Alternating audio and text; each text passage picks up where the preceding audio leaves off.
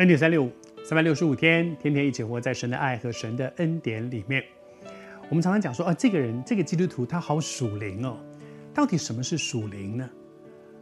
我想，属灵是一个人面对我的生命里面的一些遭遇，我用什么态度来面对？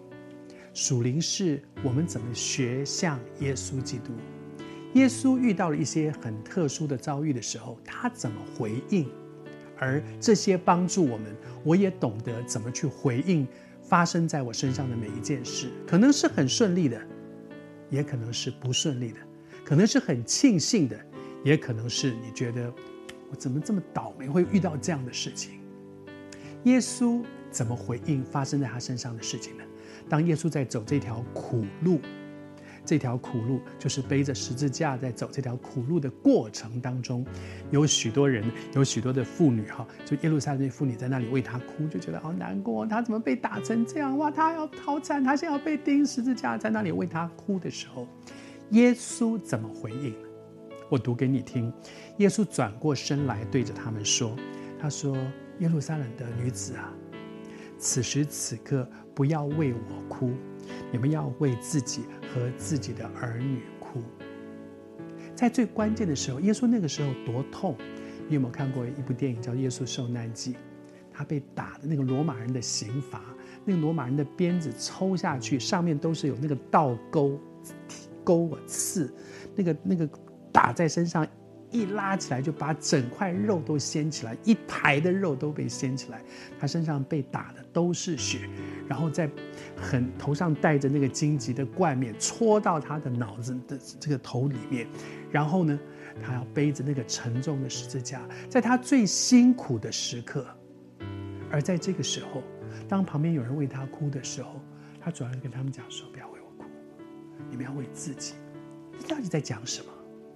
他其实是在讲，耶稣将来还要再来，第二次再来的时候要审判，而人有没有预备好自己和我们的子子孙孙，我们能不能够预备好自己去站在基督台前去面对那个审判，面对神呢？如果你们没有预备好自己，你们现在哭没有用，不要为我哭，我会走过这一段，但是你们要面对。我其实我每次读到这里都很感动的是。耶稣在他自己遇到这么大的难处、疼痛、羞辱，在这样的一个情况之下，他心里想的是别人的需要。如果说什么是属灵，我感觉这个是属灵。当我生命当中不断遇到什么样的事的时候，我第一个想到的不是我自己，而是别人的需要。我们华人喜欢讲“人不为己，天诛地灭”。一个人成为一个基督徒，在耶稣基督里，我有一个新的生命。